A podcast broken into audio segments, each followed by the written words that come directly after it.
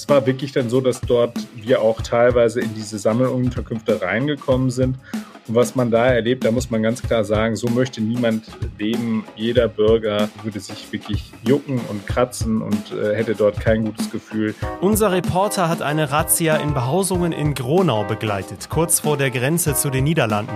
Dort leben Leiharbeiter, die vor allem in der holländischen Fleischindustrie eingesetzt werden. Die Behörden wollen dafür sorgen, dass sich die Zustände vor allem in den Unterkünften zeitnah bessern. Ich bin Florian Pustlauk. Hi. Bonn Aufwacher. News aus Bonn und der Region NRW und dem Rest der Welt. Außerdem beschäftigen wir uns mit den Museen in NRW und wie die auf die aktuellen Aktionen von Umweltaktivisten reagieren, die ja zum Beispiel in Potsdam und London zuletzt teure Gemälde beworfen haben. Schön, dass ihr heute mit dabei seid. Erstmal blicken wir auf Bonn und die Region. Rhein in Flammen soll im nächsten Jahr in einer reduzierten Variante stattfinden. Das teilten die Stadt Bonn und die Tourismus- und Kongress GmbH am Mittwochnachmittag nach einem Gespräch mit den bislang beteiligten Kommunen mit. Laut der Pressemitteilung haben die Partner bereits jetzt vereinbart, Planungsgespräche für Rhein in Flammen 2024 aufzunehmen, um die beliebte Veranstaltung weiterzuentwickeln. Für das Event 2023 war bislang noch offen, ob der Schiffskonvoi zwischen Bonn und Linz verkehrt.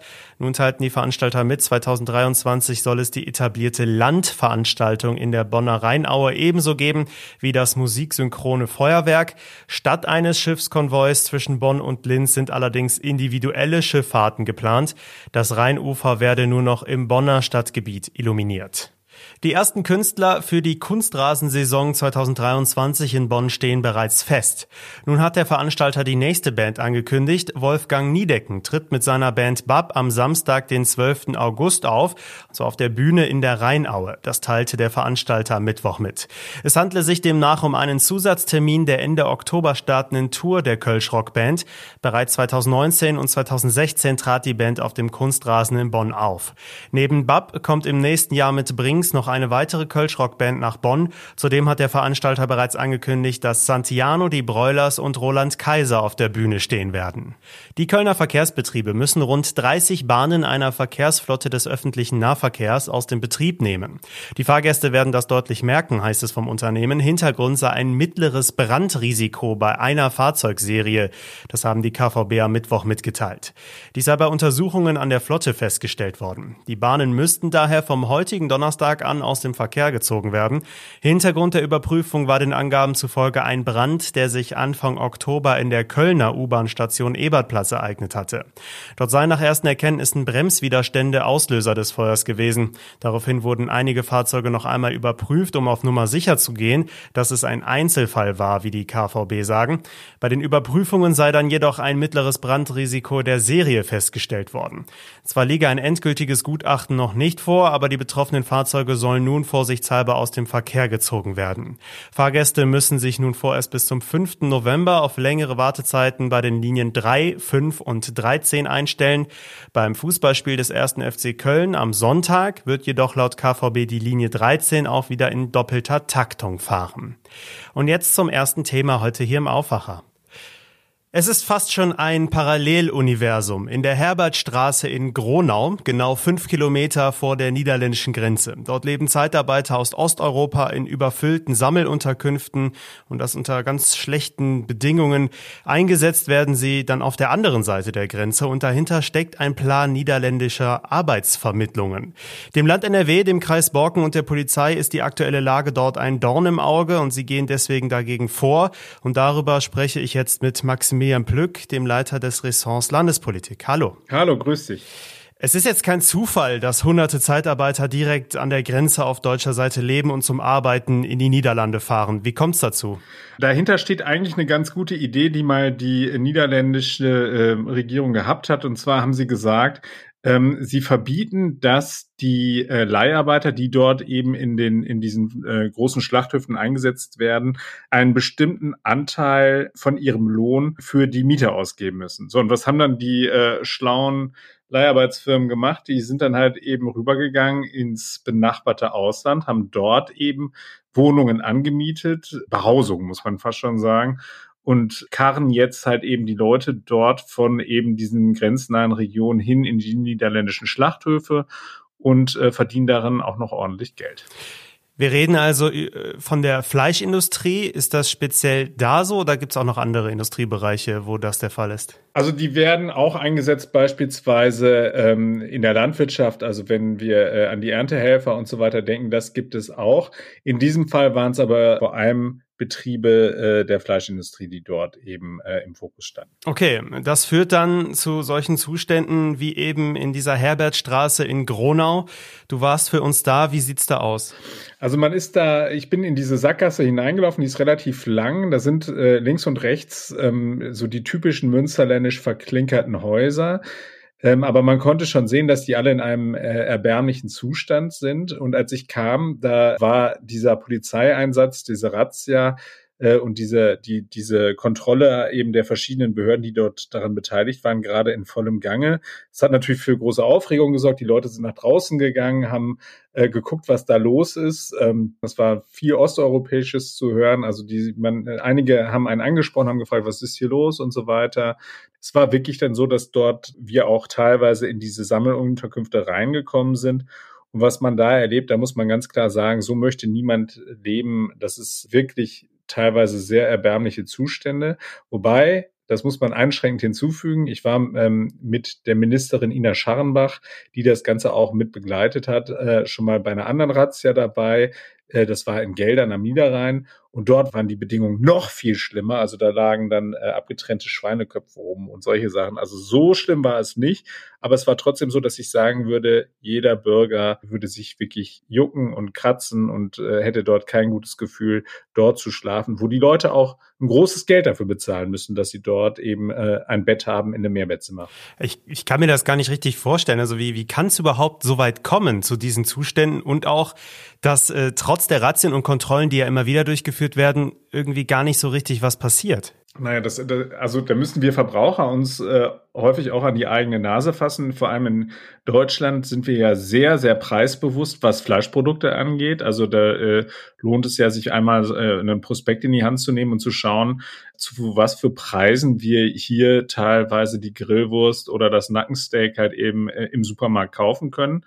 Ähm, das ist halt eben so, dass, dass dafür eben Menschen akquiriert werden in ihren Heimatländern, die bereit sind auch eben für dieses kleine Geld, was sie dort bekommen, hier bei uns zu arbeiten und eine Arbeit zu machen, für die man einfach tatsächlich niemanden mehr findet, der das hier vor Ort machen will äh, und der aus Deutschland kommt. So hat sich über Jahre ein System etabliert. Man muss dazu sagen, die Öffentlichkeit hat sehr, sehr lange weggeschaut. Die Corona-Pandemie hat dafür schon gesorgt. Also wir erinnern uns alle an die Ausbrüche von Corona bei Westfleisch und auch in Gütersloh bei Tönnies. Ja. Ähm, die haben dafür gesorgt, dass da erstmal wirklich wieder ein größerer Blick drauf geworfen worden ist und dass dann wirklich dann auch äh, die Politik endlich mal angefangen hat, da entscheidende Maßnahmen zu machen. In diesem besonderen Fall ist es halt eben auch noch ein bisschen schwieriger. Diese ganzen arbeitsrechtlichen Dinge, wenn die Damen und Herren eben äh, nicht bei uns arbeiten, sondern in den Niederlanden arbeiten, dann sind wir tatsächlich de facto gar nicht zuständig. Das ist ein, ein Umstand, wo man auch so sich sehr lange halt eben nicht so genau wusste, wie man äh, sich da helfen soll. Und jetzt, und deswegen ist auch Ina Scharrenbach, die Bauministerin, eben damit vor Ort, hilft man sich eben über das Wohnraumstärkungsgesetz und über, äh, über das Bauordnungsrecht und versucht da eben den Fuß in die Tür zu kriegen bei diesen Sammelunterkünften, um dort eben halt eben auch einen Hebel zu haben, da reinzugehen und den äh, Organisatoren dieser äh, ja, systematischen Ausbeutung dort Knüppel zwischen die Beine zu werfen. Mhm. Was machen denn die niederländischen Behörden? Ist denen das egal? Nein, nein, nein, das kann man so nicht sagen. Die niederländischen Behörden waren bei dieser Razzia tatsächlich auch mit vor Ort. Es waren übrigens auch Leute vom rumänischen Arbeitsschutz mit vor Ort. Das ist auch eine neue Veranstaltung gewesen. Also man versucht sich da schon auf europäischer Ebene miteinander zu vernetzen und eben dort diesen, dieses System eben ähm, anzugreifen quasi rechtlich. Die niederländischen ähm, Behörden haben dort äh, die, die Arbeitsverträge überprüft und haben dort auch Verstöße festgestellt. Also ähm, da geht es dann um, um, um äh, Dinge, die dort in diesen Arbeitsverträgen drinstehen. Und genau das wird halt eben diesen äh, Özent-Büros, so heißen die, also diesen Arbeitsvermittlungsbüros, die die Leute in Rumänien, Bulgarien etc. anwerben und dann hierher locken. Das wird denen halt eben dann auch möglicherweise zum Verhängnis werden, denn den droht möglicherweise der Lizenzentzug, wenn sie sich nicht an die Auflagen und an niederländisches Recht halten. Glaubst du, dass das jetzt so ein Prozess in Gang gesetzt hat, der die Situation verbessert? Also das ist ja weder für die Zeitarbeiter selber eine gute Situation, noch natürlich für die Menschen, die in der Nähe solcher Unterkünfte in schlechtem Zustand wohnen. Also nachdem ich das dort gesehen habe, ich, würde ich sagen, man, äh, dann ist man naiv, wenn man glaubt, dass sich da relativ schnell was ändert. Also das wird nicht passieren. Ja. Aber ich habe, was ich festgestellt habe, ist, dass ähm, schon eine Verbesserung äh, zur vorangegangenen Razzia, die war Anfang des Jahres äh, am Niederrhein äh, und zu dem, was ich dort jetzt gesehen habe. Das mag möglicherweise jetzt mit dem Standort zusammenhängen. Mir hat aber da eine Behördenvertreterin gesagt, sie erleben auch, dass diese Firmen äh, durchaus auch verstanden haben, dass sie jetzt häufiger äh, kontrolliert werden. Das war übrigens auch noch ganz interessant. Wir sind dort in diesen einen Aufenthaltsraum reingegangen. Die Leute waren sehr, sehr entspannt. Also das habe ich äh, bei einer anderen Razzia anders erlebt. Da waren die Leute sehr verängstigt, wussten nicht so genau, was da passiert, hatten Angst, hatten Sorge. Da hatten auch nicht alle äh, Ausweispapiere und so weiter. Das war diesmal anders. Es konnten sich alle ausweisen. Das heißt also, da versuchen die Firmen schon auch äh, sozusagen sich im legalen Raum möglichst zu bewegen. Ähm, und die, die Arbeiter, die haben verstanden, dass es da, wenn die Polizei einrückt, wenn das Ordnungsamt anrückt, wenn das äh, Bauamt einrückt, dass es da nicht darum geht, dass man ihnen da ans Leder will, sondern dass man den Hintermännern ans Leder will und möglicherweise auch ihre Arbeitsbedingungen verbessern will. Die Behörden gehen gegen schlechte Zustände in überfüllten Sammelunterkünften an der deutsch-niederländischen Grenze vor. Vielen Dank, Maximilian Plück. Sehr gerne. Mehr dazu findet ihr auch natürlich wieder verlinkt bei uns in den Show Notes. Wir sind beim zweiten Thema. Wahrscheinlich habt ihr die Bilder auch gesehen. Tomatensuppe auf einem Van Gogh in London, Kartoffelbrei auf einem Monet in Potsdam und eine Torte mitten ins Gesicht von König Charles, allerdings aus Wachs, bei Madame Tussauds. Das waren die Aktionen, mit denen Umweltaktivistinnen und Aktivisten in den letzten Tagen für Aufsehen gesorgt haben. Ja, sie wollen mit dem Vandalismus im Museum darauf aufmerksam machen, dass die Politik aus ihrer Sicht zu wenig gegen den Klimawandel tut. Das versetzt natürlich auch die Museumswelt in Aufruhr. Aber ist sie jetzt darauf vorbereitet? Das hat Helga Meister recherchiert, die Autorin für das Kulturressort der Rheinischen Post. Das Gespräch haben wir natürlich aufgezeichnet und wir bitten, die Soundqualität, die etwas schlechter ist, diesmal zu entschuldigen. Herzlich willkommen im Podcast. Ja, ich grüße Sie recht herzlich. Frau Meister, Sie haben bei Museen in NRW nachgefragt. Was wird getan, um solche Attacken auf Kunstwerke zu verhindern? Also es gibt Museen, die überhaupt gar nicht wissen, was sie antworten sollen. Äh, das liegt zum Teil daran, weil einer, der mit Kunst zu tun hat, eher mit Glacé-Handschuhen zu tun hat, als mit Tomatensuppe und auch nicht mit Kartoffelbrei. Also, sie haben etwas Angst, aber sie haben gleichzeitig zum großen Teil gesagt, wir haben uns damit eigentlich überhaupt noch nicht beschäftigt. Also es ist äh, noch ein bisschen ein großes Fragezeichen. Tja, wobei eigentlich man ja damit rechnen könnte bei den vielen Aktionen in der letzten Zeit, dass sich gerade die großen Museen da doch jetzt viele Gedanken drum machen müssten. Ja, also zum Beispiel, also die Frau Holzhey, die stellvertretende Leiterin der Krefelder Museen sagt, ach, wir haben doch gar nicht nachgedacht. Und äh, es ist wirklich so, wenn es von äh, zu Hause noch nicht brennt, dann liegt es halt etwas weit fort äh, weg.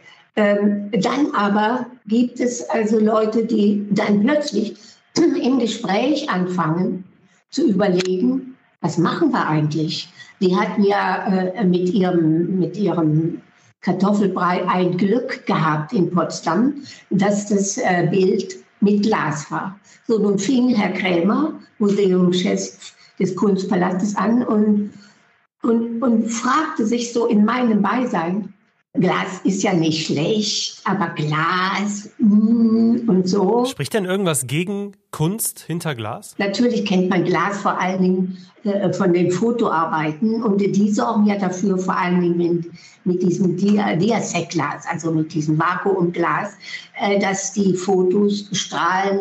Bei Gemälden würde das ja auch eine gewisse Flachheit machen. Deswegen haben sie ein bisschen Angst. So.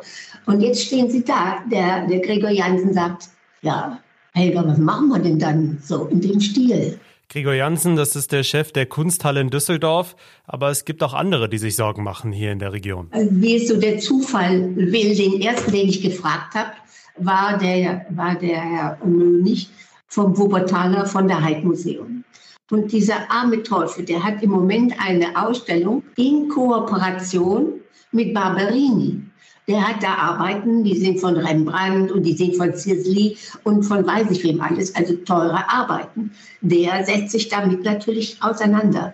Und äh, die Frage, die dann plötzlich kommt, ist natürlich, was sind das eigentlich für Leute? Die setzen sich dahin, machen doch Fotos von sich, also haben noch nicht mal ein schlechtes Gewissen, lassen äh, die Welt daran teilnehmen, dass jetzt da äh, der Haufen, äh, der, der Heuhaufen mit Tomatensuppe beklebt wird. Also als wenn Kunst nur noch Mittel zum Zweck ist. Das ist natürlich total haarig so. Ja, allerdings. Vielen Dank, Helga Meister. Und den Artikel dazu findet ihr natürlich auch verlinkt bei uns in den Show Notes. Kommen wir jetzt zu weiteren Themen von heute. Die wirtschaftlichen Folgen der Energiekrise beschäftigen uns auch heute wieder. Bundesfinanzminister Christian Lindner veröffentlicht zum Beispiel die Herbststeuerschätzung. Das Forschungsunternehmen GfK stellt eine neue Studie zum aktuellen Konsumklima in Deutschland vor und die Europäische Zentralbank wird heute aller Voraussicht nach die Leitzinsen erhöhen wegen der aktuellen Inflation. Schulkinder in NRW sollen mehr auf das Thema illegale Autorennen im Straßenverkehr aufmerksam gemacht werden. Innenminister Herbert Reul und Schulministerin Dorothee Feller starten dafür heute das Projekt namens Verantwortung stoppt Vollgas an den Schulen. Und das Musical Starlight Express in Bochum feiert ein Jubiläum, und zwar den 18 Millionsten Besucher bei einer Vorstellung. Heute Abend ist es soweit. Das erfolgreiche Musical gibt es inzwischen seit 34 Jahren mitten im Ruhrgebiet. Damit sind wir beim Wetter. Der Tag beginnt etwas nebliger, danach wird es aber freundlich. Nur einzelne Schauer sind möglich bei sehr warmen 19 bis 22 Grad. Morgen dann auch mit Sonne und Wolken und noch etwas wärmer. Auch am Wochenende bleibt es wohl fast schon spätsommerlich bei uns und das Ende Oktober. Das war der Aufwacher für Donnerstag, den 27. Oktober. Ich bin Florian Pustlauk. Vielen Dank, dass ihr dabei wart. Macht's gut. Mehr Nachrichten aus Bonn und der Region gibt's jederzeit beim Generalanzeiger. Schaut vorbei auf ga.de.